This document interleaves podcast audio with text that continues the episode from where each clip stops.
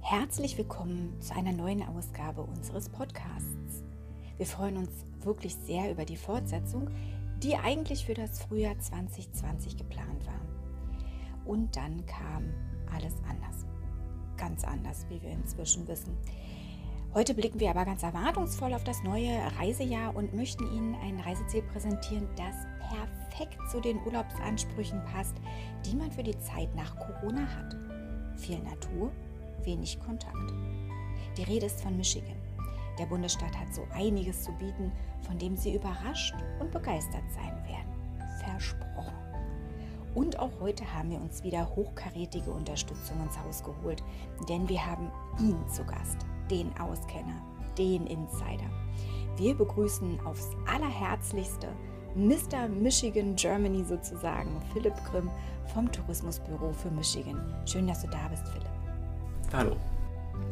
Außerdem mit dabei ist heute ein weiterer Top-Auskenner und zwar unser Verkaufsleiter Axel Mosel. Niemand von uns war so oft in den USA wie er. Seit Kindertagen so oft es geht, unzählige Bundesstaaten bereits bereist und auch dich heißen wir natürlich ganz herzlich willkommen, lieber Axel. Ja, hallo. Vielleicht fangen wir direkt bei der Frage an, Michigan, wo liegt denn das? Philipp, magst du uns mal eine Orientierung geben?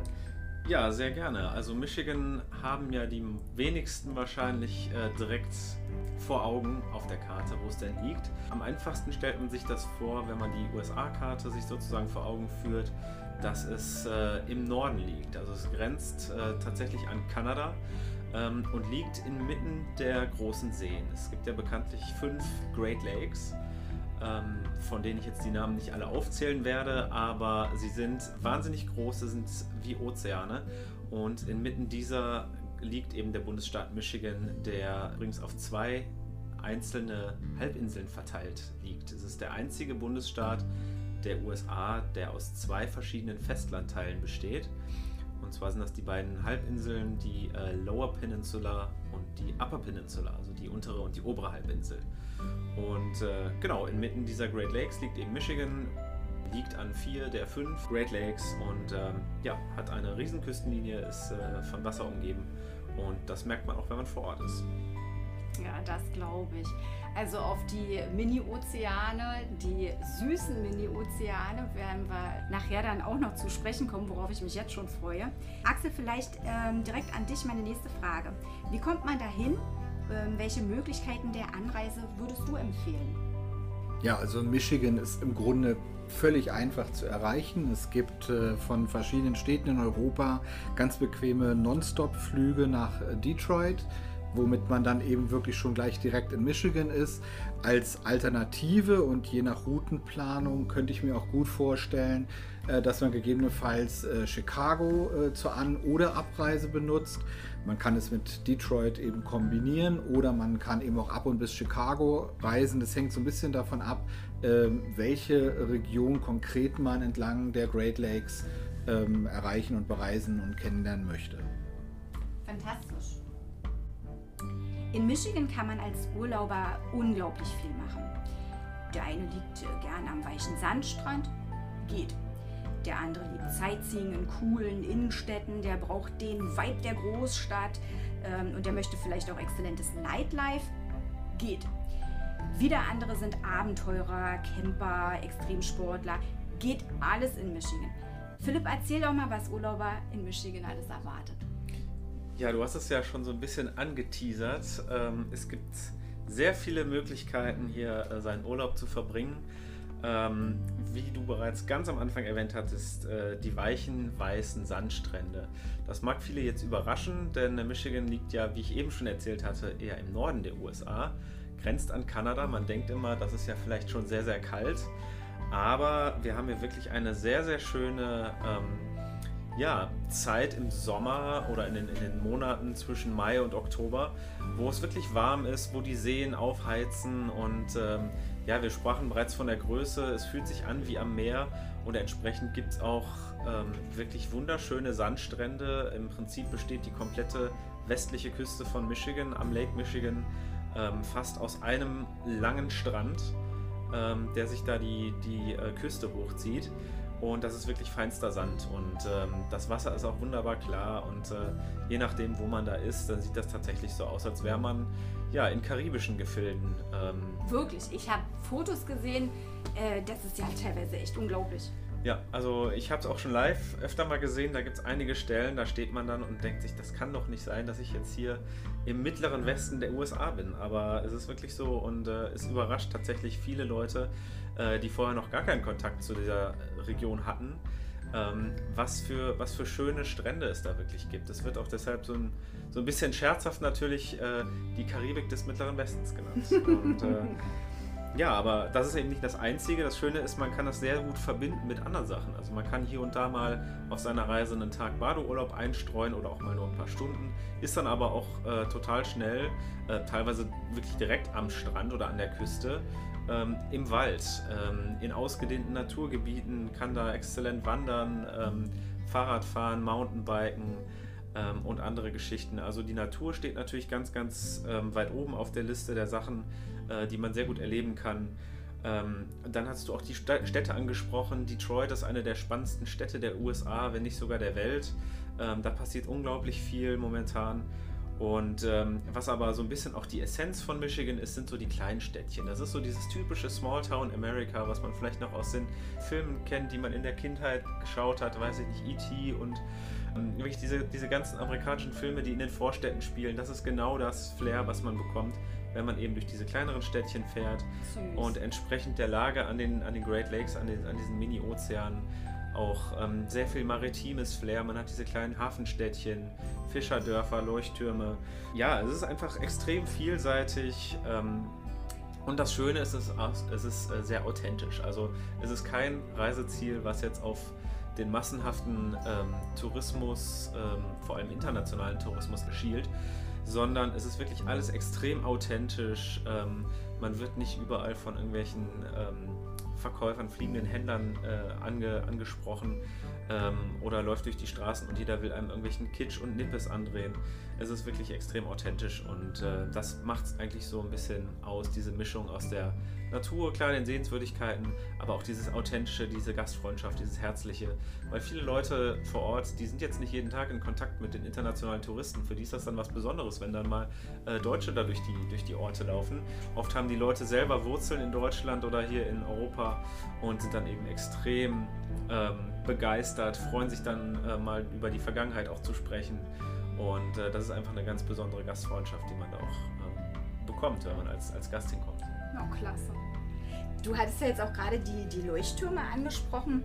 Das ist ja schon auch eine ganz besondere Nummer in, äh, in Michigan, nicht? Ja, definitiv. Also es ist jetzt auch wieder mal so ein Fun Fact, den man vielleicht nicht unbedingt erwartet, aber Michigan ist der Bundesstaat äh, mit den meisten Leuchttürmen überhaupt in den USA äh, und hat auch nach Alaska die zweitlängste Küstenlinie mit über 5000 Kilometern. Wow. Ähm, und entsprechend hat man hier eben eine, eine, ganz, ganz große, ich sag mal, Auswahl an Leuchttürmen, die man sich anschauen kann. Und hier und da gibt es auch mal den einen oder anderen, der dann äh, zu einem kleinen äh, Bed and Breakfast umfunktioniert wurde oder zu einer Ferienwohnung, wo man auch tatsächlich drin übernachten kann.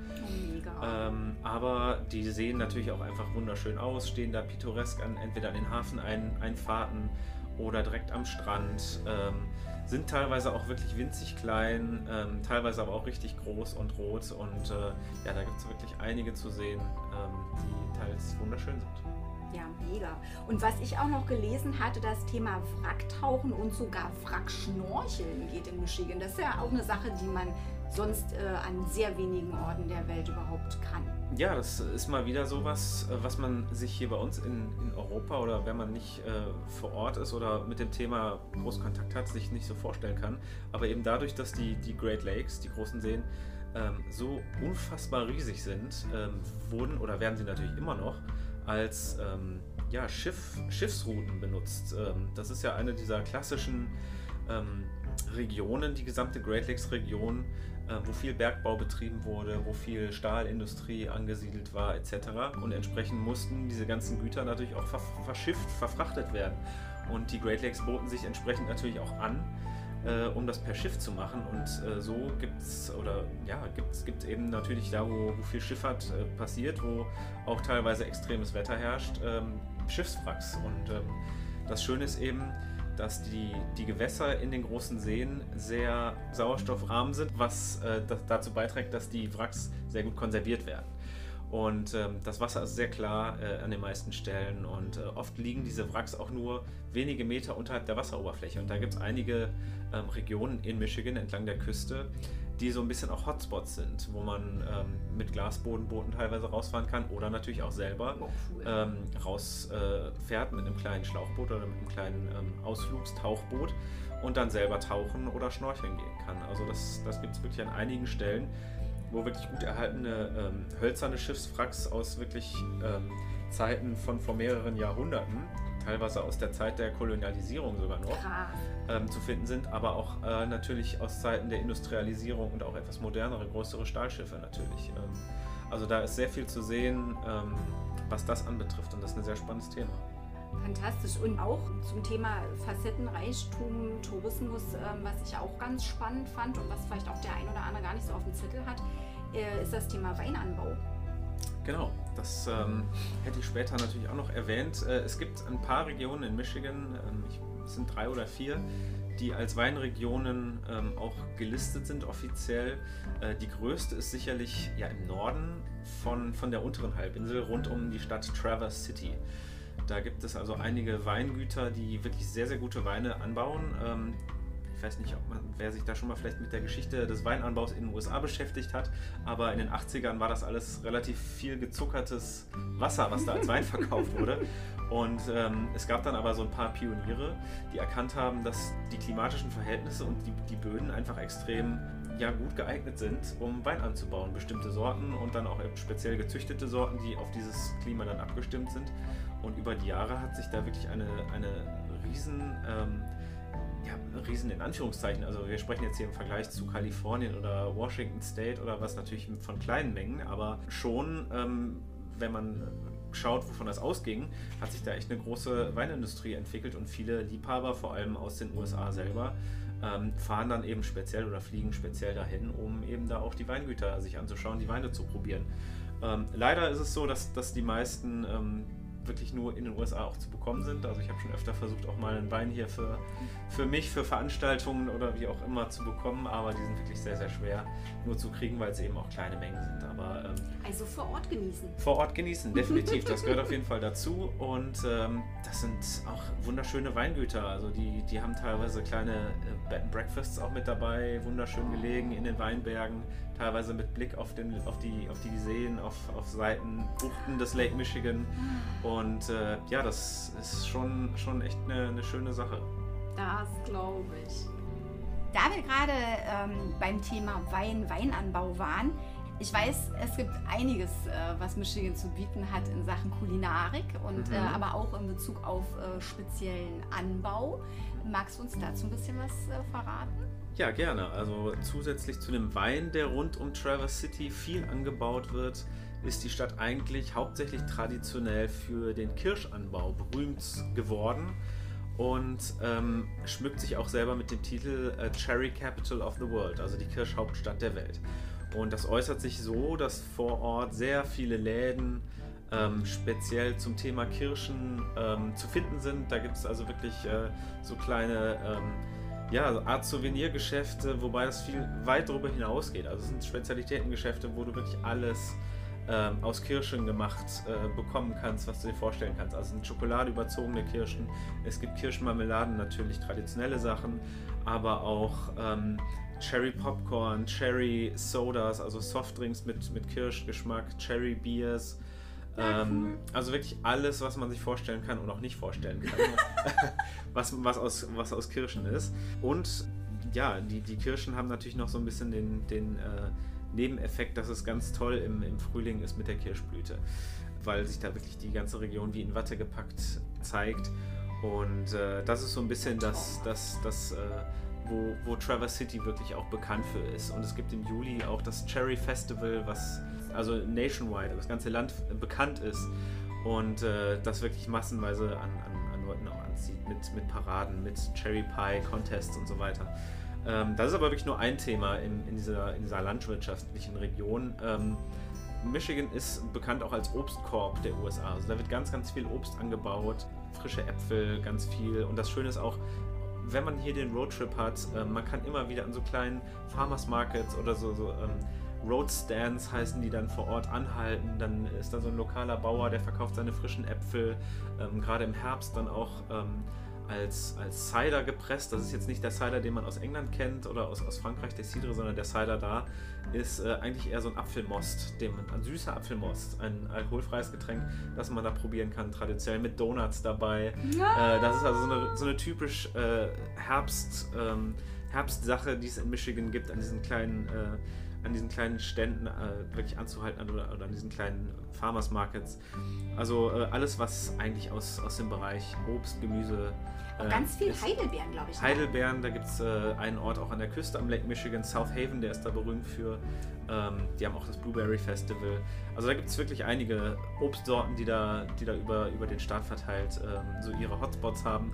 Ähm, aber auch andere Geschichten, was, was, ich, was ganz Verrücktes, was ich bei meiner ersten Reise probiert habe, war Wein aus Spargel. Also da gab es einen Stand, äh, einen von diesen, diesen Farmers Markets, die haben Spargelwein äh, ja, verkauft. Das klingt sehr befremdlich, aber es schmeckte tatsächlich ganz gut.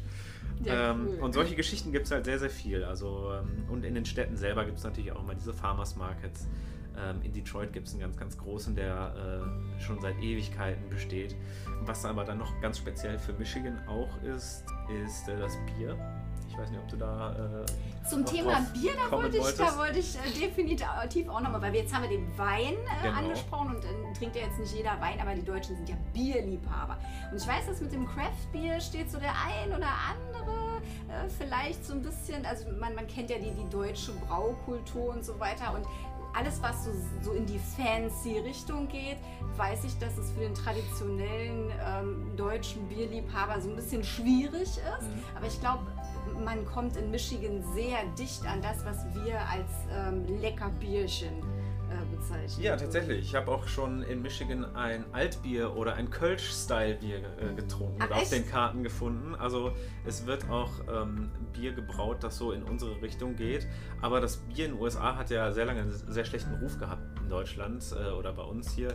Und ähm, das hat sich sehr stark mit dieser Craft-Bier-Szene verändert. Also da sind wirklich hochqualitative Biere entstanden, äh, Brauereien ähm, findet man quasi in jedem Ort, kleine lokale Craft-Brauereien äh, und da gibt es ganz, ganz tolle Sachen. Und das Schöne ist eben, im Vergleich zu Deutschland, wenn man in ein Brauhaus geht, hat man meistens eine Sorte oder zwei.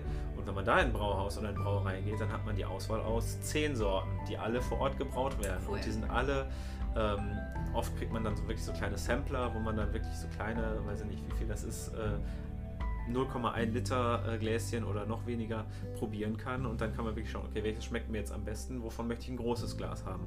Also da hat man wirklich eine sehr, sehr große Bandbreite an Geschmäckern, ähm, die man jetzt in Deutschland ähm, nicht so kriegt, wie man sie in den USA bekommt. Also es ist schon, schon nochmal was anderes und ich würde es jetzt gar nicht mal so vergleichen mit dem deutschen Bier. Es ist einfach eine ganz andere Richtung, äh, aber auf jeden Fall interessant und äh, und geschmacklich äh, ein Erlebnis. Sehr schön. Ich kann mich tatsächlich daran erinnern, ich war letztes Jahr in, in Arizona und wir waren Heißluftballon fliegen und der mit uns zusammen im Korb war. Also wir hatten so einen, so einen kleinen kontrollierten Absturz sozusagen, wo der, wo der Korb dann nach hinten überkippte. Und jedenfalls der Mann in meinem Rücken, da gab sich dann halt nachher noch ein kleines Gespräch, der erzählte mir, dass sein bester Kumpel in Michigan äh, Bierbrauer ist. Und äh, er sagte, er hätte, er hätte in Deutschland gelernt. Das fand ich auch ganz, äh, ganz spannend und er gab mir im Prinzip auch so ein bisschen den Hinweis, dass die in Michigan, die können Bier. Ja, und es gibt tatsächlich eine Stadt, die heißt Grand Rapids, ist äh, die zweitgrößte Stadt in Michigan. Die hat den offiziellen Titel Beer City USA mal verliehen bekommen. Also es ist eine Stadt, wo das sich ist wirklich... ja nicht ohne Grund. Nee, nicht ohne Grund. Da konzentrieren sich wirklich viele dieser, dieser Brauereien. Das war somit einer der ersten Orte, wo diese, diese Craft-Bier-Szene ja, entstanden ist und sich entwickelt hat. Also da, da hat man wirklich dann nochmal eine besonders große Auswahl und äh, da gibt es auch natürlich Touren, organisierte Touren, wo, wenn man von Brauerei zu Brauerei äh, gefahren wird natürlich. Man muss da nicht mehr selber fahren und kann überall mal was probieren. Ähm, aber äh, wirklich für die, für die, für die wirklich Bierenthusiasten äh, muss Grand Rapids auf der, auf der Reiseliste draufstehen. Ja, sehr schön. Und da wir ja an den großen Seen sind, ist ja bestimmt das Thema Fisch und fangfrische Küche ein Thema, ne? Definitiv. Also eine der, ähm, eine der besten Fische, den man, den man da genießen kann, ist der Whitefish. Ähm, ich weiß jetzt gar nicht, wie die deutsche Übersetzung ist. Den gibt es, glaube ich, auch nur da. Ähm, Okay. Der ist auf jeden Fall sehr, sehr zart und, und fein im Geschmack. Und wenn man da ist, sollte man den auf jeden Fall mal probieren. Den gibt es in allen erdenklichen Varianten. Gegrillt, ähm, paniert äh, oder auch gebacken, teilweise überbacken. Ähm, und ist auf jeden Fall eine besondere Empfehlung. Also Whitefish merken. Whitefish, äh, aber auch Lachs, Forelle ist sehr groß oder beziehungsweise ist sehr groß, äh, wird sehr viel gegessen vor Ort. Ähm, also wirklich alle Arten von, von Süßwasserfisch äh, bekommt man da sehr, sehr gut und äh, von hoher Qualität und super lecker. Krustentiermäßig äh, irgendwie. Krustentiermäßig, dadurch, dass wir uns im, im Süßwasserbereich hier befinden, ja, schon, schon auch so ähm, Flusskrebse und sowas. Das, ist, das gibt es natürlich auch, aber ist jetzt nicht so der Fokus. Das ist schon, schon eher Fisch. Sehr schön. Was ich auch noch so in Erinnerung habe, ähm, auf Mackinac Island, das ist ja im Prinzip in der ähm, Region, wo die eine Halbinsel an die andere trifft sozusagen. Ähm, auf dieser Insel gibt es eine Spezial Spezialität und zwar Fatsch. Magst du uns davon berichten? Ja, also Fudge ist eine der Hauptattraktionen auf Mackinac Island. Das ist, ähm, ich weiß nicht warum, aber es wird da in Massen hergestellt von, lass mich nicht lügen, aber bestimmt 10 oder 15 verschiedenen kleinen Fudge-Stores. Ähm, Es wird auch alles vor Ort hergestellt. Man kann auch super zugucken. Also man kann auch, wenn man selbst nicht in die Läden reingeht, super durchs Schaufenster schauen, wie das dann auf so riesen Marmorplatten ausgegossen, ausgegossen und gerührt und was wird. Ähm, das ist also wirklich eine Spezialität. Und das Lustige ist, die äh, Locals, also die Einheimischen auf Mackinac Island, nennen die Touristen, die da hinkommen, Fudgies, weil die meistens hinkommen, sich Fudge kaufen und wieder abhauen von der Insel. Jetzt mal ganz platt gesprochen. Aber äh, dieses Mackinac Island Fudge ist ganz besonders, weil es wirklich sehr, sehr cremig ist.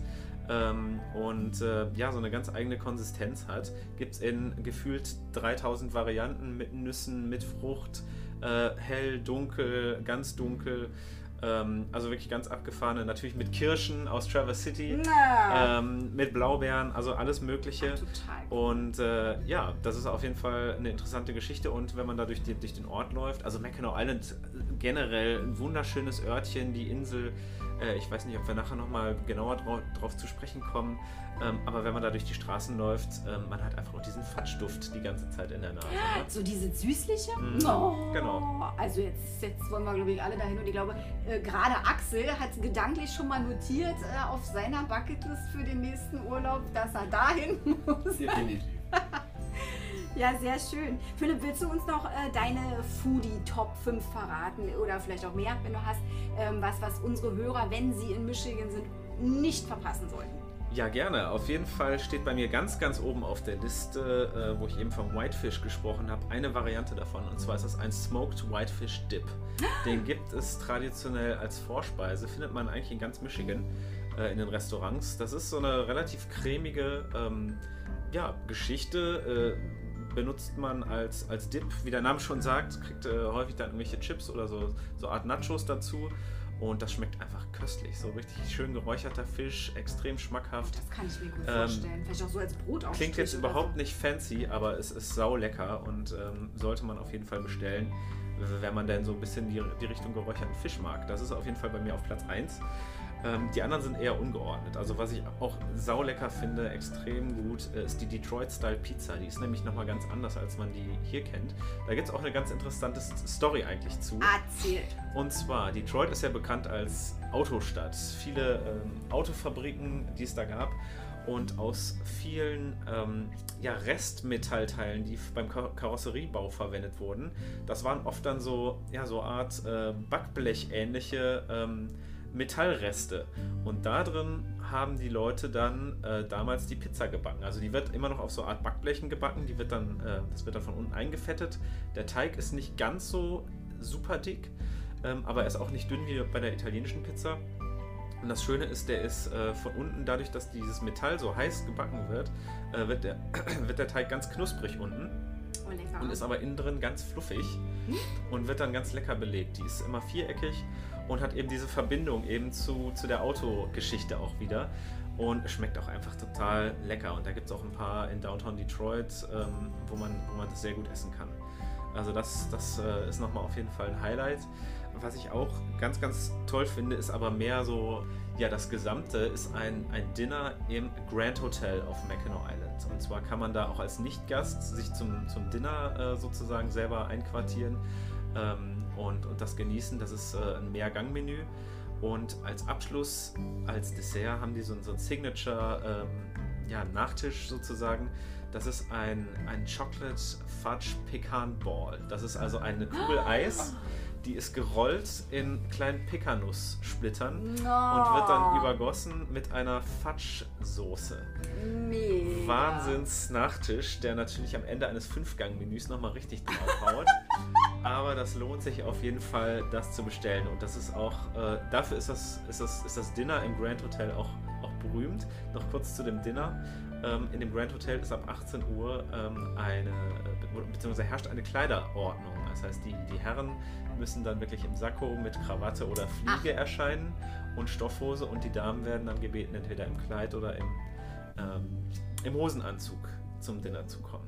Äh, das ist Ganz also auch eine, eine ganz, ganz gediegene ähm, Geschichte, aber überhaupt nicht angestaubt oder steif, sondern Summer Resort Style. Also das sind auch wirklich bunte Krawatten, bunte Fliegen, ähm, pastellfarbene Sakkos, also so wirklich so, schon so, so ein bisschen lockerer, aber trotzdem auch sehr schick. Ähm, Ah, und das ist cool. auf jeden Fall al- als Ganzes äh, ein super Erlebnis. Und dieser Pecan Ball, der macht natürlich dann noch, oder setzt natürlich noch das, das i-Tüpfelchen drauf. Ähm, Und damit es dann, sage ich mal, in dem Abendkleidchen nicht zu eng wird, man kann sich das Teil natürlich auch teilen. das kann man natürlich auch. Ich glaube, das ist dann eine ganz weise Entscheidung. Aus eigener Erfahrung, ähm, man möchte, wenn man das isst, dann doch so ein ganzes Teil essen. Da willst du nicht abgeben, ne? Da möchtest du nichts von abgeben. Nee. Ja, das waren jetzt, glaube ich, drei. Als viertes und fünftes, ja, schwer zu sagen. Da gibt es da gibt's so einiges. Also, was noch äh, so eine typische Spezialität auf der Upper Peninsula ist, ist sind Pasties. Das sind, äh, kennt man vielleicht aus Großbritannien oder aus Cornwall speziell. Das sind so gefüllte Teigtaschen. Die haben auch eine Geschichte, weil die äh, obere Halbinsel war ähm, lange Zeit auch Bergbauregion, Minenregion. Und das war so ein, so ein Mittagssnack, den die Leute sich einfach ganz gut mitnehmen konnten. Das war in Teig gebackenes, ähm, herzhaftes Essen, ähm, gefüllt mit, mit Fleisch, mit Kartoffeln, mit Möhren. Also alles, was, was für so einen langen Tag in der Mine wirklich Kraft gibt. Und äh, das ist eben immer noch eine Spezialität da oben, die man, die man sehr, sehr gut essen kann. Ja, schöne Idee. Ja. Aber du hast noch einen fünften, ne? Ja, genau. Und zwar gibt es eine Kette in Michigan speziell, die nennt sich Hopcat. Das ist so eine Brauerei. Also es ist eine Brauerei, die aber super Essen auch haben. Die findet man ähm, in mehreren Städten Michigans, unter anderem in Detroit, in Grand Rapids, in Ann Arbor. Und die haben etwas ganz Spezielles, und zwar äh, eine spezielle Pommes, Pommes frites, ähm, die nennen sich Cosmic Fries. Ähm, und zwar, ich habe keine Ahnung, wie die es hinkriegen, aber die sind von außen ähm, noch mit irgendwas paniert oder auch, wie auch immer. Die schmecken sind auf jeden Fall so wunderbar knusprig. Ich habe noch nie so leckere Pommes gegessen wie diese Cosmic Fries bei Hopcat. Die Galaktisch sozusagen. galaktisch. Und vor Ort äh, haben die auch einen Spitznamen, die heißen Crack Fries. Und zwar, weil die so abhängig machen. Das ist ja nicht schlecht. Die Burger sind zu, äh, überra- ähm, übrigens auch großartig bei Hopcat. Und äh, die Biere sowieso. Also gibt es auch viel, viel selbstgebrautes, aber auch ähm, auswärtige Biere. Also wenn man das mal irgendwo einbauen kann, äh, es lohnt sich allein schon für die Cosmic Fries. Ja, sehr cool. Danke für den Tipp. Ja. Jetzt haben wir natürlich mit der ganzen Genusskomponente schon so ein bisschen das Kopfkino angeschaltet. Und äh, zum Thema Bilder im Kopf, da würde ich ganz gerne noch bleiben und vielleicht auf so eine kleine ähm, zeitliche virtuelle Reise gehen. Magst du uns vielleicht mal ein bisschen durch die Jahreszeiten in Michigan nehmen? Ja, also das Schöne ist, in Michigan gibt es vier wirklich ausgeprägte Jahreszeiten, die alle so ihre, ihre Eigenheiten haben und auch ihre Besonderheiten, weshalb es sich lohnt, äh, hinzufahren. Aber ich glaube, da kennt sich Axel auch ganz gut aus und äh, kann so ein bisschen aus touristischer Sicht sagen, was da, was da spannend ist. Ja, also ich denke, dass sich die Region äh, gerade dadurch auszeichnet, wie du gerade sagtest, dass wir eben vier wahrnehmbar unterschiedliche Jahreszeiten haben. Eigentlich genau so, wie wir das hier aus Mitteleuropa auch kennen. Sogar ähm, noch ein bisschen mehr, würde ich sagen. Äh, so, ja, vor allem äh, mit dem positiven Aspekt, wo wir, sagen wir mal, Nord-Mitteleuropäer mal drunter leiden, dass wir die Wärme nicht so sehr haben. Und das kommt natürlich jetzt gerade in der Great Lakes Region und natürlich auch speziell in Michigan sehr zum Tragen, wenn man sich vorstellt, dass diese Region ja in sich so rund ich sag mal jetzt grob gesprochen, um den 45. Breitengrad liegt, also damit so Höhe Südfrankreich, Toskana, äh, dann ist einem auch schon klar, dass da die Sommer doch auch deutlich wärmer sind. Dann kann man das auch wieder aufgreifen, was diese guten Bademöglichkeiten, äh, was du vorhin sagtest, gerade auch entlang der äh, West Coast anbetrifft, mit den schönen Stränden. Warum kann man die so gut nutzen? Es ist eben alles andere als kalt. Wenn wir aber dann gerade mal das Winterextrem dagegen setzen, äh, da können wir eben Winter erleben, wie wir sie in Mitteleuropa tatsächlich nur vom Hörensagen aus anderen Ländern eigentlich kennen. Ja. Äh, schneereich, äh, sehr frostig, aber auch sehr schön klar. Äh, das heißt ein richtiges äh, Winter Wonderland, was man sozusagen dann erleben kann. Ähm, so wie wir uns hier eigentlich immer einen Winter wünschen, der schneereich ist, der aber auch wunderschön sonnige Tage hat. Das heißt, diese beiden Sommer-Winter-Extreme äh, sind viel ausgeprägter. Und ähm, gerade auch der Winter, wenn ich so an, an Nordamerika denke, die ja immer so diesen German Kitsch äh, sehr lieben, äh, die, sicherlich auch die richtige Zeit in der Vorweihnachtszeit, zum Beispiel halt äh, Bronners äh, Christmas Wonderland zu besuchen in Frankenmuth, vom Namen her schon deutsch anmutend und äh, von daher sicherlich, aber trotzdem nicht besonders authentisch, aber sehr sehenswert, passt so schön in die Zeit, kann man aber prinzipiell das ganze Jahr besuchen. Der weltgrößte Christmas Store ist halt rund ums Jahr geöffnet. Und ähm, wie gesagt, man kann halt eben diese wunderbaren Naturphänomene erleben, die vielen sicherlich aus Videos oder Fotos auch bekannt ist. Äh, wunderbar bizarre Eislandschaften, die sich halt eben durch Nebel über dem Gewässer halt eben an allem äh, niederschlagen, was halt gefrieren kann. Die Geländer, äh, Straßenhäuser, Fahrzeuge, Leuchttürme, alles wunderbar in Eis gehüllt. Also auch der Winter da gerade eine ganz besonders äh, schöne äh, Zeit, Michigan und die Great Lakes halt äh, zu erleben. Sommer nochmal kurz darauf zurück, eben wunderbar warm, ist natürlich in vielerlei Hinsicht, das war jetzt ja schon mehrfach erwähnt worden, die Zeit der Ernte, das heißt die Zeit der vielen, vielen Früchte im Überfluss. Ähm, von daher ist, weil dieses Land ja stark landwirtschaftlich geprägt ist, kann man natürlich auch äh, ganz viel eben Erntetätigkeit feststellen. Man kann ganz viel verkosten. Du hast es ja schon wunderbar beschrieben, auch äh, mit den Roadstands, dass man halt die Möglichkeit hat, unterwegs immer genau. wieder ein bisschen zu snacken. Frühling und Herbst äh, bieten auch natürlich ihre Besonderheiten. Gerade das Frühjahr für mich eigentlich die ja, sage ich mal, schönste Jahreszeit, wo alles erwacht, wo alles keimt, wo alles wieder aufwacht und aus touristischer Sicht vielleicht deshalb auch die schönste Zeit, weil man schon herrliche lange Tage hat mit schönen Temperaturen, ähm, aber mit einer nicht ganz so großen Fülle. Man muss also nicht damit rechnen, dass alles überfüllt oder überlaufen sei. Dafür ist auch genug Fläche da, es verteilt sich auch sehr gut. Aber gerade wenn man so die Naturerlebnisse haben möchte, ist das Frühjahr natürlich immer eine ganz besondere äh, Zeit und das kann man eben auch wunderbar äh, an den Great Lakes so erleben. Der Herbst wiederum hält dann auch ein absolutes Top-Highlight äh, von der Natur aus eben bereit, denn man hat die größten zusammenhängenden Flächen, Waldflächen, um den sogenannten Indian Summer zu erleben im Bereich der Great Lakes von Nordamerika und äh, ganz anders als man das eben im äh, Nordosten, zum Beispiel in den Neuenglandstaaten kennt, äh, ist es eben aufgrund der schieren Dimension, die das Ganze hat, an geschlossenen Waldflächen, die sich dann eben verfärben, äh, doch an den Great Lakes und in Michigan halt eben ein ganz, ganz, ganz besonderes Ereignis. Und das Schöne ist, dass es eben noch nicht so entdeckt ist, gerade genau. vom internationalen genau. Tourismus. Das heißt, hier sind wir deutlich ruhiger unterwegs. Ähm, die Preise sind auch ähm, deutlich günstiger als jetzt in Neuengland und es ist wirklich nicht zu überlaufen und äh, man, man kann wirklich an jeder Ecke diesen wunderschönen Indian Summer, wie wir ihn ja hier nennen, ähm, erleben. Es ist eben genau einer der positiven Aspekte, äh, dass es bei uns einfach noch nicht so bekannt ist. Es ist tatsächlich noch ein bisschen ein Insider-Tipp und äh, die doch deutlich günstigeren Preise in der Region sprechen dafür. Und viele, weiß ich, suchen immer das Besondere, das pittoreske Amerika, wenn sie in Neuengland-Staaten reisen.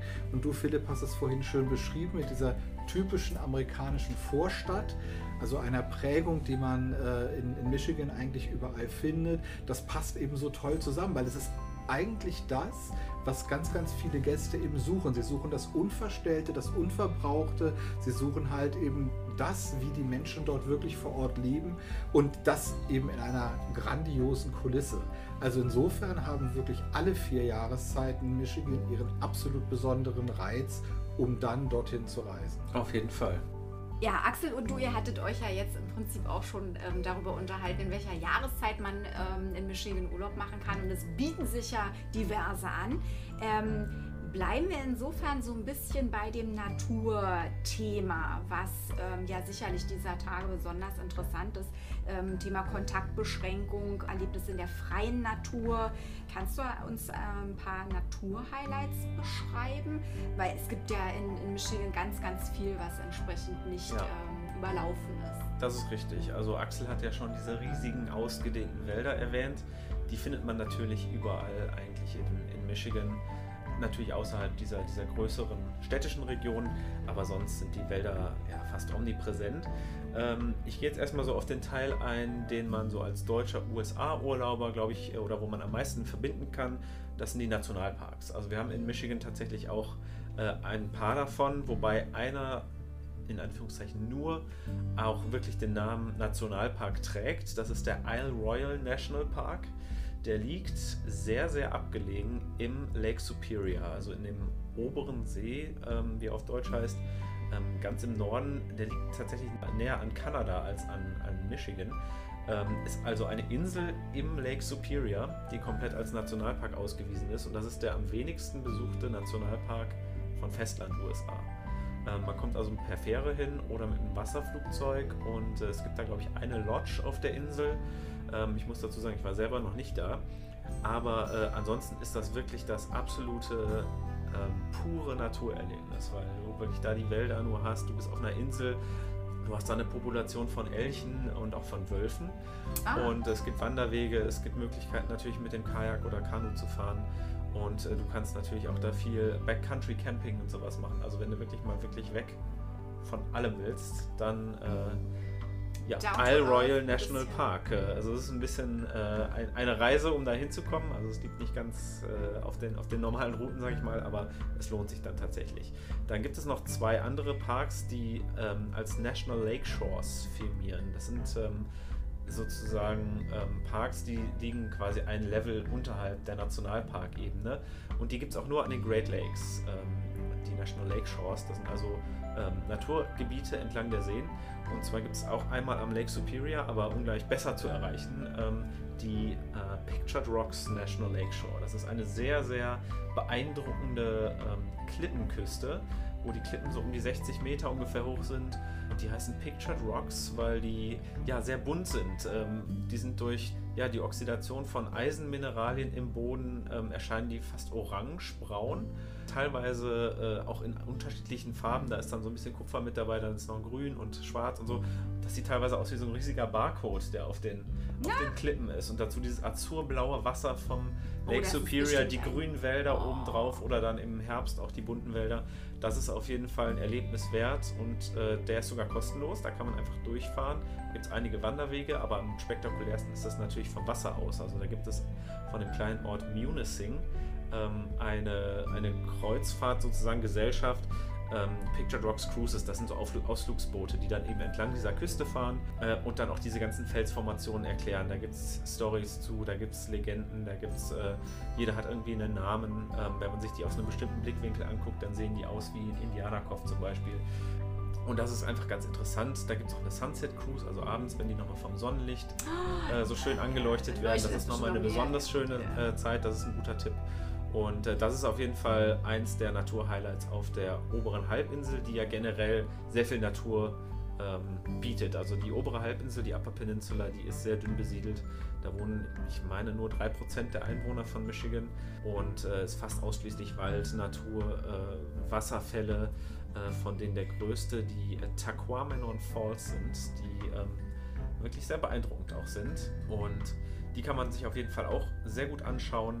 Und Die liegen wo? die liegen Ö- ja, so Richtung Osten, östlicher Teil der oberen Halbinsel, so auf halber Strecke zwischen ähm, Sault Ste. Marie und Munising. Also ähm, sind so zwei größere Orte, bekanntere Orte. Munising, wie gesagt, wo die Picture Box Cruise startet. Ähm, da liegen die, also mitten im, im Nirgendwo eigentlich. Aber man kommt sehr gut hin. Und äh, dann noch die zweite National Lake Shore, die ja mit einer meiner Lieblingsplätze in Michigan ist, die Sleeping Bear Dunes National Lake Shore. Die liegen ungefähr eine Dreiviertelstunde außerhalb von Traverse City am Lake Michigan. Das ist eine, eine Dünenlandschaft mit bis zu 140 Meter hohen Dünen. Das klingt jetzt erstmal nicht so spektakulär, aber wenn man da oben steht, da gibt es Aussichtspunkte und man schaut da runter, äh, wirklich über 100 Meter auf den Lake Michigan. Man sieht die, ja, die Krümmung der Erde, wenn man raus aus Wasser schaut, weil er wirklich so hoch ist. Das Wasser türkisblau, der Sand hell bis weiß. Äh, das Wasser, wie gesagt, türkis. Man sch- schaut so ein bisschen, als wäre man in der Karibik. Ähm, es sind unfassbar schöne Aussichten da mit den grünen Wäldern und das blaue Wasser und so weiter. Also wirklich traumhaft schön. Wanderwege ohne Ende. Diese National Lake Shore ähm, Sleeping Bear Dunes äh, ist nochmal äh, so, so ein Highlight, ähm, was auf jeden Fall auf, auf der Liste stehen sollte. Und das ist ja ähm, auf der unteren Halbinsel, Genau. ganz im Westen, nicht? Äh, Genau, Nordwesten in der, in der Nähe von. Traverse City. Ja, ja. Genau. Fantastisch. Ja, davon habe ich auch schon Bilder gesehen und ich könnte mich, also könnte man sich beamen lassen, dann wäre das jetzt so der Punkt, glaube ich. Ja, das wäre wirklich was. Mit dem schönen Sonnenschein im Oh, Sommer ist ja. das der beste Ort. Wurde auch schon mal von, äh, ich glaube, Good Morning America zum schönsten Ort der USA gewählt. No, fantastisch. Aber es gibt auch tolle Flüsse und äh, Inlandsseen. ne? Also Lake of the Clouds zum Beispiel, Genau. der ist ja auch der Das ist Wahnsinn. auch ein See, der äh, befindet sich in den, ich sag mal, höchsten Bergen von Michigan, wobei das jetzt keine wirklichen Berge sind. Das ist eher so mittelgebirgsmäßig. Äh, bis zu 500 oder 600 Meter sind die hoch. Und der La- Lake of the Clouds ist eben so eingebettet in diese Höhenzüge. Äh, Gerade auch im Herbst natürlich wunderschön. Der ist ganz oben im Westen von der Upper Peninsula, schon fast an der Grenze von äh, Wisconsin.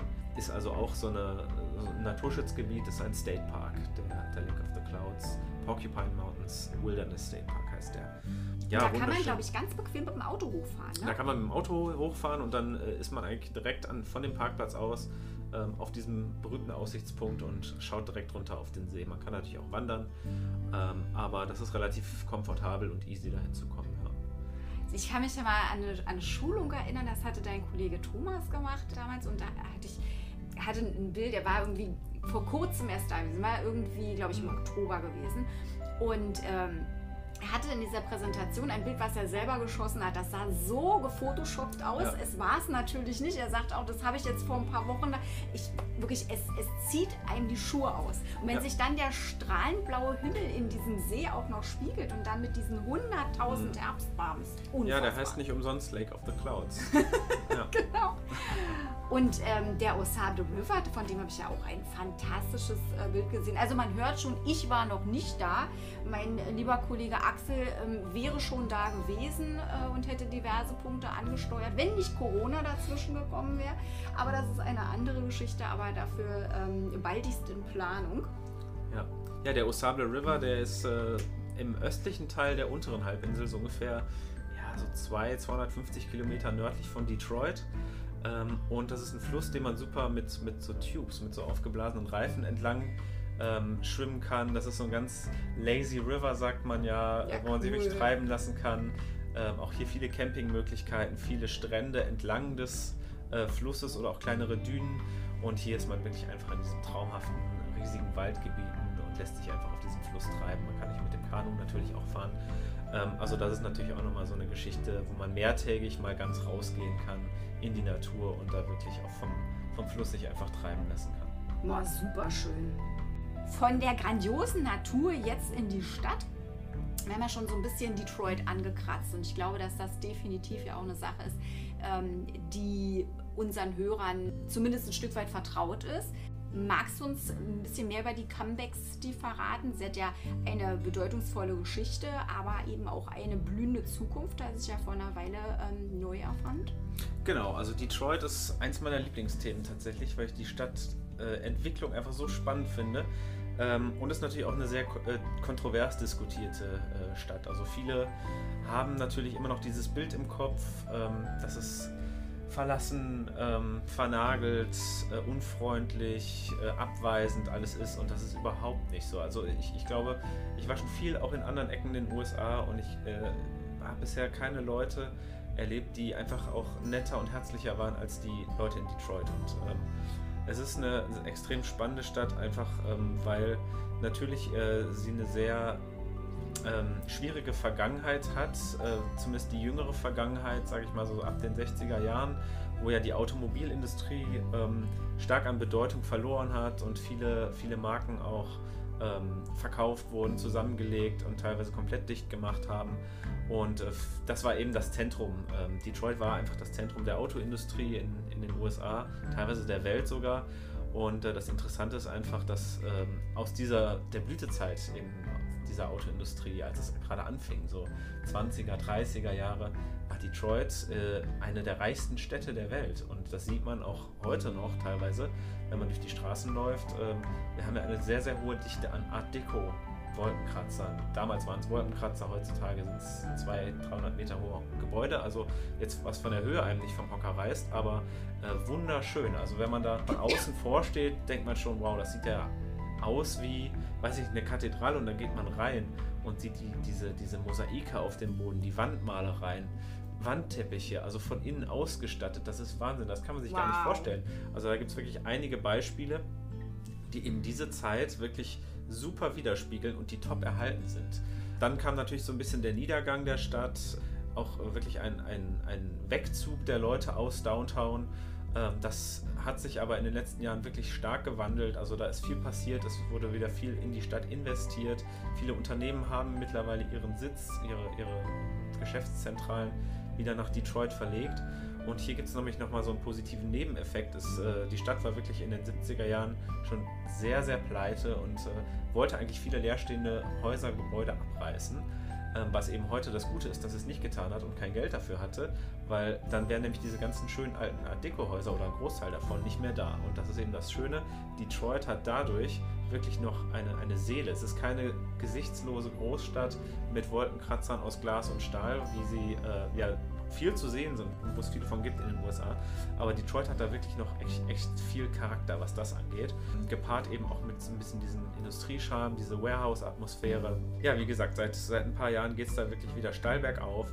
Mit den Unternehmen kamen natürlich dann auch Restaurants etc. Das, das zieht ja dann immer so eine gesamte... Für Unternehmertum, so auch so junge ja, Kreative. Junge ne? Kreative, viel IT, viele Startups, äh, auch viele Künstler. Ähm, auch viel, viel so Murals, diese Graffiti-Künstler und sowas, das haben natürlich auch viele Städte, aber das ist natürlich besonders in Detroit auch extrem ähm, eindrucksvoll, wenn man teilweise auch wirklich noch alte, verfallene Fabrikgebäude da stehen hat, äh, die aber dann mit diesen wunderschönen großen Murals besprüht oder bemalt sind.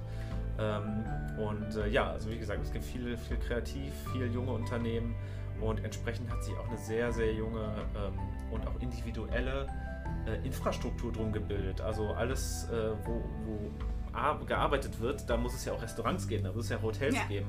Und, und Foodtrucks. Und Foodtrucks. Und das Schöne an Detroit ist einfach, die haben sich so ein bisschen dieses Individuelle bewahrt. Man findet in ganz Downtown Detroit mit ganz kleinen Ausnahmen keine Kettenrestaurants. Ähm, man hat wirklich fast ausschließlich individuell geführte ähm, Restaurants, Cafés, ähm, teilweise auch Hotels. Natürlich gibt es hier und da ein paar von den großen Kettenhotels, aber auch hier haben wir wirklich ganz individuelle Sachen. Das beste Beispiel, äh, was ich finde, ist das Foundation Hotel. Das ist nämlich in dem alten Fire Headquarter, also die, Ach, die ehemalige cool. Feuerwache, wurde komplett saniert. Die coolen Sachen wurden erhalten, so zum Beispiel diese Tore, die vorne, die großen roten Tore sind da. Die Stange, ähm, mit denen die Feuerwehrleute dann in, in den Maschinenraum ähm, gerutscht sind, die steht immer noch im, im Restaurant.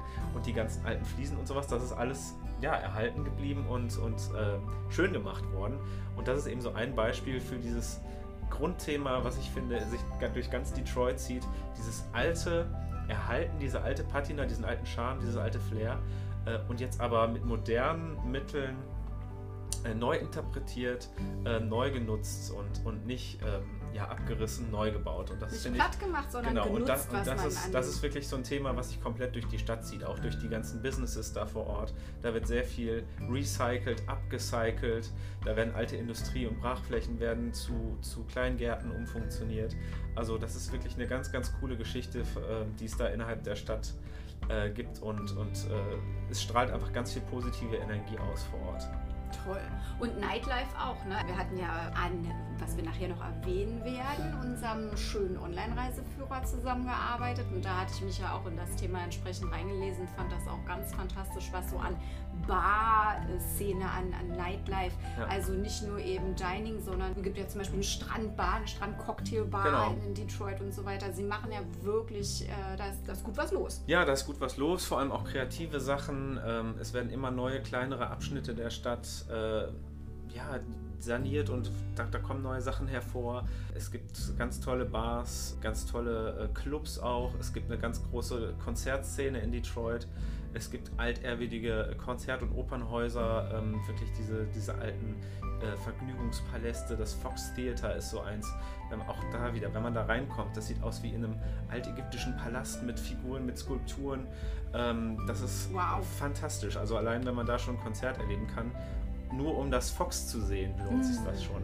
Und ähm, auch die Kneipen teilweise, die Clubs. Es gibt beispielsweise einen Deluxe Flux heißt der. Ähm, wenn du da reinkommst, ist alles ähm, mit Neonfarben angemalt und alles wird mit Schwarzlicht so ein bisschen beleuchtet, dass alles so richtig Neonfarben ähm, Ah, angeleuchtet oder beziehungsweise von sich aus Neonfarben leuchtet. Eine ganz eigene Stimmung und von dem gibt es eben wieder ganz viele verschiedene Sachen. Es gibt eine eigene Sportart, die in Detroit erfunden wurde, das nennt sich Bowling. Das ist Okay. eine Mischung aus Football, also man wirft einen American Football auf Bowlingpins und versucht einfach dem Gegenüber ähm, die Bowlingpins als erstes umzuhauen mit dem Football. Unglaublich. Und dazu wird halt getrunken. Das ist eben eine wirklich sehr ähm, beliebte Nightlife-Aktivität, die es in Detroit, jetzt nicht direkt downtown, ein bisschen außerhalb, aber äh, es ist Detroit, gibt. Und äh, das sind eben so kreative Sachen, wofür die Stadt einfach wirklich äh, steht und, und was einfach, ja, so, es passiert da so viel Kreatives, es ist einfach spannend dahin zu fahren. Auch wenn man so oft dahin kommt. Ich war ich weiß nicht, bestimmt schon achtmal oder was in Detroit und es ist immer wieder was Neues, Spannendes zu sehen, ähm, was da vor Ort passiert. toll. Und was ich auch noch ganz interessant fand, es gibt ja praktisch im die Stadt durchfließenden Fluss eine Insel mit einem Zoo drauf. Ne? Der war ja auch irgendwie Ja. eine Zeit lang geschlossen und es hat jetzt auch wieder neu aufgemacht. Genau, der, äh, also die Stadt Detroit liegt direkt am Detroit River, was eigentlich kein Fluss ist, sondern es gehört zu diesem Great Lakes System. Also die, die Lakes, die, die fließen ja alle ineinander und fließen ja irgendwann im St. Lorenz-Strom in den Atlantik. Und ähm, dieser Detroit River ist eben der Übergang von einem in den anderen äh, Great Lake, so vereinfacht gesprochen. Und innerhalb dieses Flusses, der übrigens USA von Kanada trennt, also auf der anderen Flussseite ist dann direkt auch schon Ontario, Windsor, Ontario, also Kanada. Und innerhalb des Flusses gibt es eine Insel, die ist komplett als State Park ausgewiesen. Das ist Belle Isle. Und da gibt es tatsächlich, wie du sagtest, ein Aquarium. Kein Zoo, der Zoo ist ein bisschen außerhalb, aber ein Aquarium. Ah, Ähm, wirklich ähm, auch sehr viel altes Flair, grüne Fliesen, aber sehr, sehr cool. Gibt eine sehr schöne Atmosphäre, kann man super besichtigen. Es gibt einen Yachtclub auf der Stadt, man kann hier auch wunderschön Kajaktouren auf dem River machen. Ja, das ist so ein bisschen das Naherholungsgebiet für die Detroiter. ja, klasse. Wir haben ja schon die bedeutungsvolle Automobilgeschichte angesprochen. Untrennbar damit verknüpft ist vor allem ein Name, nämlich Henry Ford. Um den Unternehmer und den Wagen herum gibt es eine unfassbare Erlebniswelt vor den Toren Detroits. Und ich denke, das wird unsere Hörer ganz bestimmt sehr interessieren. Kannst du uns dazu mehr ähm, erzählen? Das sollte man doch bestimmt nicht auslassen, oder? Nee, das ist ein, eine der Hauptattraktionen in ganz Michigan. Das ist das Henry Ford oder The Henry Ford, wie es offiziell heißt. Äh, Das ist ein Museumskomplex eigentlich. Und zwar besteht er aus mehreren Teilen. Einmal gibt es das Henry Ford Museum of American Innovation. Und der Name sagt hier schon, es geht eigentlich viel mehr um Innovation. Es gibt also hier ganz, ganz viele Ausstellungsstücke zu ganz anderen Themen als dem Auto. Also es ist kein reines Automuseum und auch keine Werbeveranstaltung für Ford. Also das darf man sich auf jeden Fall nicht so vorstellen. und äh, was vielleicht auch einige Leute vielleicht abschreckt. Aber ähm, es ist nämlich genau das nicht. Es gibt äh, sehr interessante Ausstellungsstücke aus den Bereichen ähm, Lokomotiven, also wirklich riesige Lokomotiven, die in den Appalachen äh, die Kohle oder, äh, transportiert haben. Es gibt erste Flugzeuge, es gibt ähm, ein, ein Haus, was in der Nachkriegszeit erfunden wurde, was, was äh, für den Wohnungsmangel oder gegen den Wohnungsmangel ähm, helfen sollte und, und, was auch ganz schnell aufgebaut wurde. Also ganz, ganz viele Sachen zum Bereich Innovation. Es gibt einen Bereich zum Thema Civil Rights, ähm, wo ja, verschiedenste Themen, ähm, Rosa Parks, die amerikanische Revolution, die ähm, Bürgerrechtsbewegung ähm, äh, behandelt werden, aber natürlich auch viele Autos. Also alles, was so im Bereich technische Innovation, aber auch gesellschaftliche Innovation stattfindet, deckt eben das Henry Ford Museum ab. Daneben direkt liegt das Freilichtmuseum, das Greenfield Village. Das ist nochmal was ganz anderes. Das ist so ein bisschen auch ein, ein, ein Ort, wo äh, wirklich Originalgebäude stehen, die irgendwo anders abgebaut wurden, die aber eine besondere historische Relevanz hatten. Und Henry Ford war jemand, der hat, wollte eben diese historische Bedeutung nicht einfach verfallen lassen. Und wo er gesehen hat, dass eventuell Gebäude verkauft, äh, zerstört, abgebaut, umgebaut oder wie auch immer werden hat sollten, er die gerettet? hat er die gekauft abtransportiert und in seinem Greenfield Village wieder aufgebaut und somit erhalten. Und da gibt es wirklich ganz viele Gebäude mit historischer Bedeutung. Zum Beispiel eins der Labor Laboratorien von Thomas Edison. Ach! Ähm, was da wirklich dann auch originalgetreu aufgebaut ist. Und das Schöne ist, in jedem dieser Gebäude hat man entsprechend auch Komparsen, die das Ganze so ein bisschen zum Leben erwecken. Also sind dann der Zeit entsprechend auch gekleidet, ähm, fahren dann da auch durch dieses Village rum auf, auf so Hochrädern und äh, man, cool. man, kann auch mit, mit äh, alten Model T Fords, also dieses erste Modell, was, was Henry Ford entwickelt hat, ähm, ich glaube äh, in den 1910er Jahren, kann man da durch dieses Village gefahren werden oder mit der Pferdekutsche auch. Und eigentlich in jedem Haus ähm, gibt es irgendeine Geschichte zu erzählen. Man hat alte Gemischtwarenläden, es gibt ein Restaurant in diesem Village von 1850 und man kriegt Essen wie 1850. Ah, der Wahnsinn. Ähm, also wirklich äh, eine Zeitreise, die man hier erleben kann. Es gibt eine Working Farm, wo wirklich auch äh, Sachen angebaut werden wie damals. Das ist also wirklich ganz, ganz spannend. Und dann gibt es als drittes noch den Teil die Ford Rouge Factory. Das ist also die, der, ähm, der Bereich oder die Fabrik, wo der Ford F150, der Pickup Truck, hergestellt wird. Da kann man also ein bisschen auch die Produktionslinie sich anschauen. Glaube ich, eins der äh, beliebtesten Modelle. Ja, wenn nicht der beliebteste Pickup-Truck äh, Truck überhaupt. Und die werden eben alle da gebaut. Das kann man sich also auch als Teil dieser Gesamtexperience anschauen. Und, ähm, Wie viel ja, Zeit würdest du einplanen? Locker also, Tag. Da kann man allein schon den ganzen Tag verbringen. Ja. ja. Aber es ist eben auch nicht das einzige Museum, was sich äh, anzuschauen lohnt. Denn Detroit ist auch die Heimat von Motown, der berühmten Musik, des berühmten Musiklabels. Und entsprechend gibt es eben in den alten Studios das Motown Museum, ähm, was sich auf jeden Fall lohnt. Das ist eines der äh, Top-Ereignisse oder Erlebnisse, die ich, die ich da erlebt habe. Denn die Führungen sind immer von jungen Leuten aus der Stadt, die das ganze Thema leben, die einen mitsingen lassen, mittanzen lassen Ach, cool. und einen so ein bisschen durch diese Musikgeschichte führen, die wirklich Klassiker hervorgebracht hat, wie die Jackson 5, die Temptations, Supremes ähm, Stevie cool. Wonder etc. Und äh, wenn man danach nicht als Motown-Fan wieder herauskommt, dann ist man wirklich ein herzloser Mensch, würde ich sagen. Oder hat für Musik keiner, kein, kein Gespür. Und so gibt es auch noch äh, diverse andere Museen, die wirklich sehenswert sind. Aber das sind so die zwei großen ähm, Top-Museen auf jeden Fall.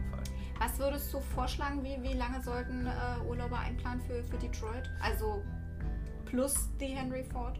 Ähm, also für Detroit an sich kann man auf jeden Fall locker zwei bis drei Nächte einplanen und ähm, kann das Henry Ford äh, eigentlich noch dazu rechnen. Also je nachdem, wie sehr man sich so ein bisschen auch für die Stadt interessiert, ähm, kann man da auf jeden Fall so drei bis fünf Tage verbringen. Okay. Ja, sehr schön. Da wir dich ja schon mal jetzt als Insider hier haben, gib uns doch mal bitte zum Besten, was deine insgesamt sozusagen Top-Erlebnisse in Michigan waren. Also was waren so die Dinge, die dich geflasht haben, die du unseren Hörern empfehlen würdest ähm, oder die vielleicht total simpel sind, aber dich halt so nachdrücklich beeindruckt haben? Ja, da gibt es natürlich so ein paar, über die wir schon gesprochen haben. Der Ausblick von den Sleeping Bear Dunes zum Beispiel ist immer wieder fantastisch. Diese Sunset Cruise bei den Pictured Rocks, ähm, aber auch so Sachen, wenn man in Detroit abends durch die äh, Kneipen geht und ein Baseballspiel ist, was da für eine Atmosphäre herrscht, dieses ah, gut, Vor, diese Vorfreude, die da, da herrscht. Alle äh, haben die Cappies oder die T-Shirts auf mit dem großen altenglischen D drauf, dieses Detroit D. Und alle freuen sich aufs Spiel oder nach dem Spiel äh, tauscht man sich aus und das ist einfach eine, eine Top-Atmosphäre, die man da erlebt, wenn man abends einfach ein bisschen unterwegs ist und, und äh, oder selber dann auch nachher zum Spiel geht natürlich.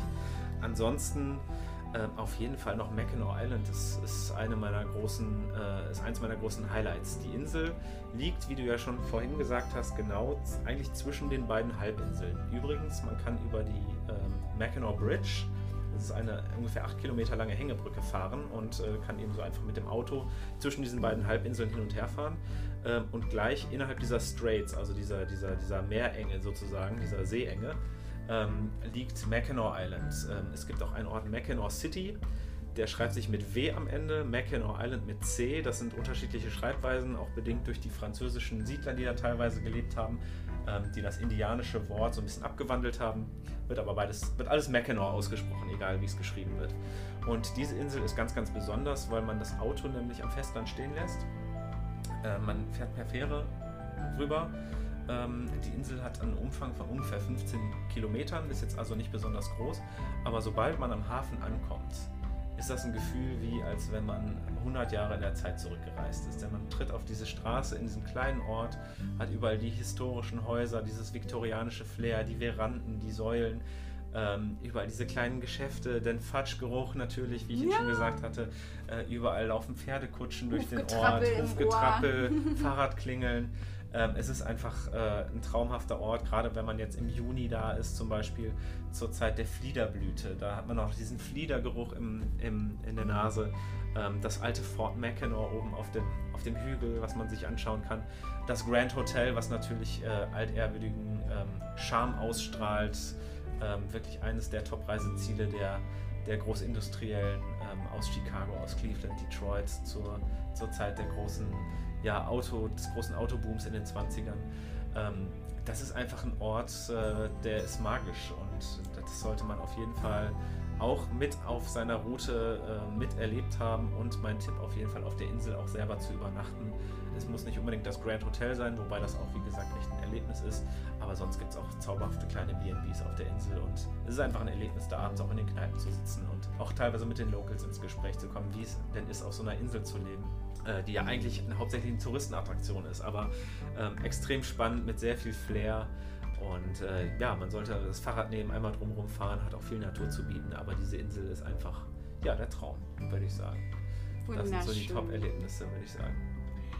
Was ich auch ganz schön fand, gerade in der Zusammenarbeit, äh, als wir diesen Reiseführer äh, erstellt hatten, ist so dieser, ich, ich sage jetzt mal so ein bisschen Harry Potter-Charme von Ann Arbor. Mhm. Ähm, ja. Das ist ja jetzt nicht so wahnsinnig weit von Detroit entfernt, mhm. könnte man auch mal vorbeifahren. Und du hattest ja schon erzählt zum Thema Baseball mit dem großen D drauf, aber genau. zum Thema Universität und Sport, da ja. ist ja Erzähl mal. Das ist noch ein großes Thema. Also Ann Arbor ist noch so ein Tipp, das bietet sich super an, wenn man äh, nach Detroit fliegt und dann entweder als ersten Stopp, das heißt, dass man nicht erst nach Detroit reinfährt, äh, sondern Detroit eben am Ende der Reise macht oder eben ganz am Ende der Reise, ähm, weil es vom Flughafen auch nicht weit ist. Es ist ungefähr eine halbe Stunde entfernt. Von Detroit selber vielleicht eine Dreiviertelstunde. Ann Arbor ist eine wunderschöne kleine Stadt, knapp über 120.000 Einwohnern und ist aber Sitz der University of Michigan. Und äh, wer sich so ein bisschen in diesem amerikanischen Universitätsthema auskennt, der weiß, dass die Studenten, wenn sie einmal an einer Uni sind, die auch komplett leben. Also jeder hat, hat da Pullis oder Cappies mit dem großen gelben M drauf. Die Farben sind hier dunkelblau und gelb. Und äh, ja, dieses Michigan M sieht man da überall. Der Campus ist wunderschön. Also, du hattest Harry Potter erwähnt, wenn man da in die Lesesäle teilweise der Bibliotheken geht. Ähm, ich kenne jetzt beispielsweise das vom, von der juristischen Fakultät. Das sieht wirklich aus, als wäre man in Hogwarts unterwegs. Also äh, wirklich wunderschön. Ähm, die Stadt hat total viel Charme. Es gibt individuelle kleine Geschäfte, auch hier wieder Restaurants und so weiter. Ist auch wunderschön gelegen in so einem Flusstal. Man hat viel Natur drumherum und das bietet sich, wie gesagt, echt an als, als entweder erstes oder letztes Ziel auf der Reise. Wenn unsere Hörer jetzt sowas zum Beispiel interessiert, mal so einen, so so einen Hörsaal zu sehen ähm, oder so einen Lesesaal, gibt es da spezielle Touren? Was, was, was macht man, um sich das angucken zu können? Ähm, ich würde sagen, man geht einfach mal da rein. Also das hat, das hat ist jetzt, ist alles offen, äh, man, kann da, man kann da durchlaufen.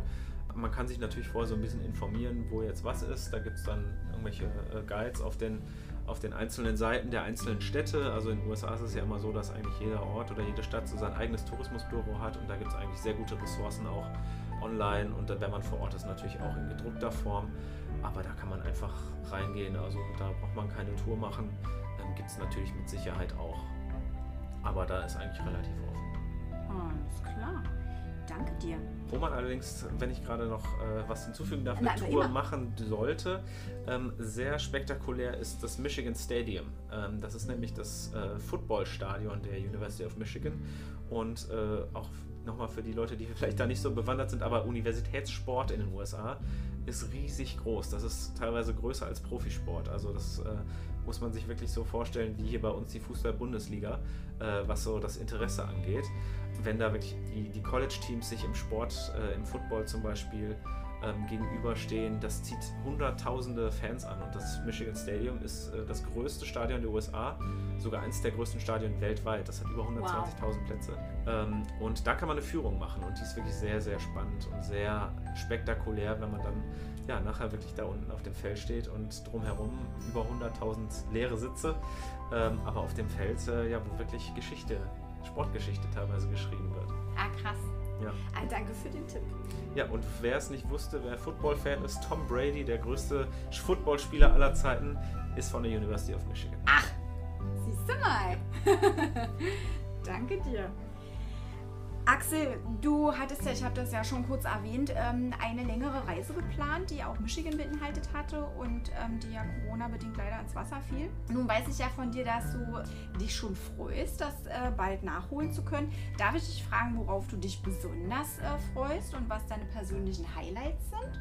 Ja klar, Doreen, das ist äh, natürlich alles ganz traurig gewesen, als ich diesen wirklich äh, Wunsch, die Region endlich persönlich noch mal besser kennenzulernen, halt begraben musste.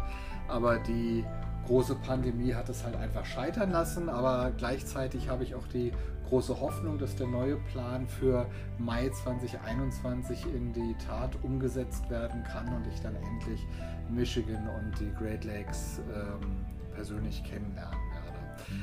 Was für mich im Vordergrund steht, ist tatsächlich verknüpft mit der Geschichte unserer äh, Umgebung hier in Mitteleuropa, weil gerade dieses Land rund um die großen Seen ja doch ganz stark von nordmitteleuropäischen Einwanderern, sprich von unter anderem auch von Deutschen oder auch von Niederländern geprägt ist, die ja erstmal ähm, ihre eigene Kultur von hier aus sozusagen exportiert haben und dort manches übernommen haben, manches aber eben auch nicht, aber gerade auch ihr Wissen in, in äh, Gartenbau oder in, in Agrarkultur halt eben mitgebracht haben, weshalb das eben auch aufgrund der guten Bodenqualitäten und, und der, der ähm, Voraussetzungen einfach mal zu diesem Agrarland geführt hat und letztendlich im nächsten Schritt dann die Industrialisierung und Philipp hat ja da eben viel auch über die Geschichte äh, Detroits halt eben äh, erzählt. Das heißt mit der äh, Motor City, mit, dem, mit der Ansiedlung der großen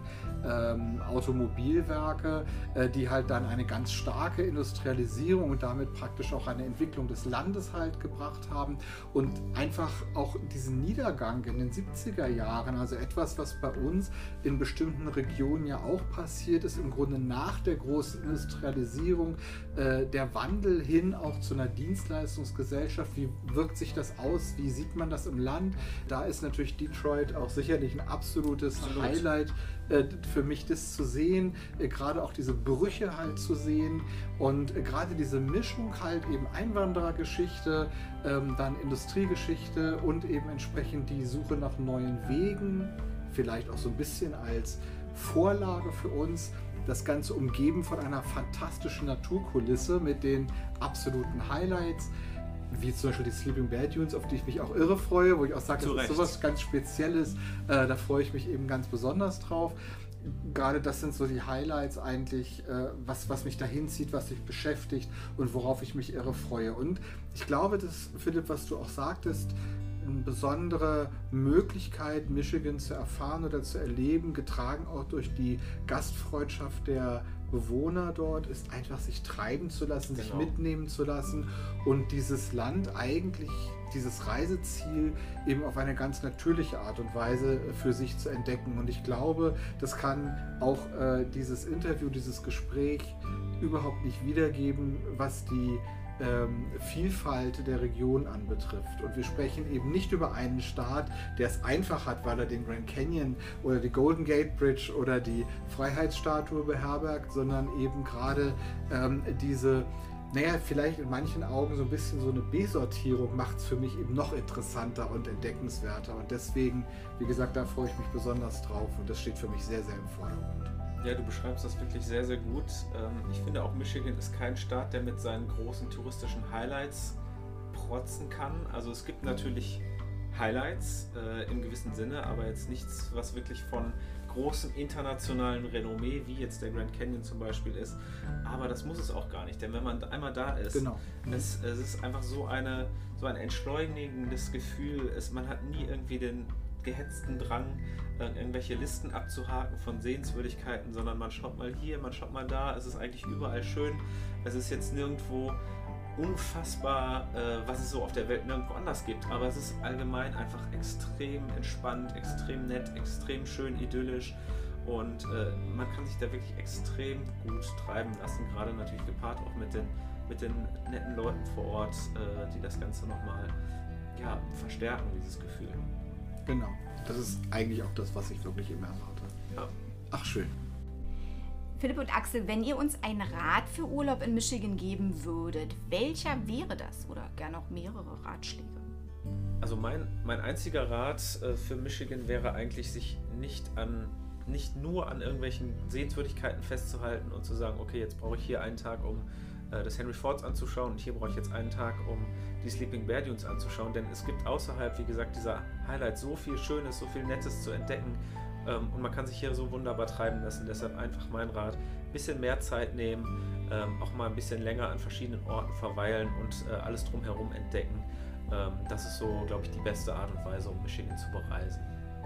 Gebe ich dir völlig recht, trifft sicherlich aber auch nicht nur auf Michigan zu, sondern ich denke, gerade bei allen, die eine USA-Reise planen, sollte man immer als ganz wichtigen Grundsatz verfolgen, ähm, lieber vieles wegzustreichen was man so im Kopf hat. Da fallen einem immer tausend Dinge ein, aber sich auf bestimmte Dinge konzentrieren und die dann aber auch intensiv und in Ruhe Richtig. machen.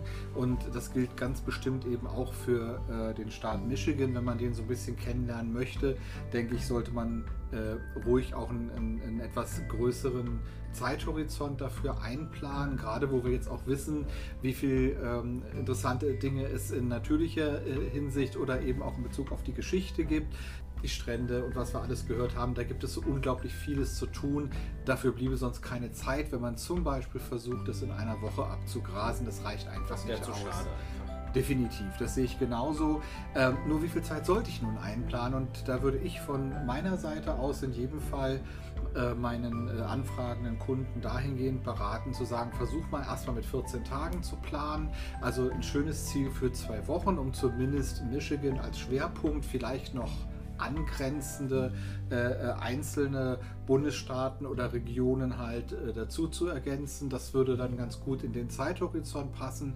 Was ich mir vorstellen könnte, wäre äh, zum Beispiel eine äh, Kombination mit der anderen Seite des Lake Michigan, also praktisch nach Illinois äh, zu wechseln oder gegebenenfalls nach Wisconsin. Das heißt im Grunde eine Tour zu legen, die zum Beispiel in ähm, Minneapolis beginnt und dann in Detroit endet, um halt praktisch einen schönen Aufenthalt auf der Upper Peninsula halt eben auch zu haben, um über den Weg zu kommen oder tatsächlich halt eben nach das Ganze mit Illinois, das heißt mit Chicago und ähnlichen Orten halt zu kombinieren. Ich denke, das macht die Sache auch rund, aber in jedem Fall würde ich dafür einen äh, gut 14-tägigen Aufenthalt äh, einplanen. Ähm, wenn es nicht ganz so sonst im Bewusstsein ist, möchte ich doch mich aber stark dafür machen zu sagen, es ist eigentlich ein Ziel, was für sich steht. Also man muss es tatsächlich äh, als große äh, Region verstehen, die halt eben ein, ein Ziel an sich in den USA darstellt. Man könnte das jetzt zum Beispiel mit den gefühlt Südstaaten äh, vergleichen, die ja so an sich als ein Thema wahrgenommen werden, oder halt eben Neuengland oder halt die Westküste. So stehen halt die großen Seen an sich und da eben auch Michigan als Schwerpunkt halt eben als äh, äh, Ziel für sich. Also da bedarf es keinem weiteren Stop oder zu sagen, das ist nur mein Stopover, um nach irgendwo weiterzureisen.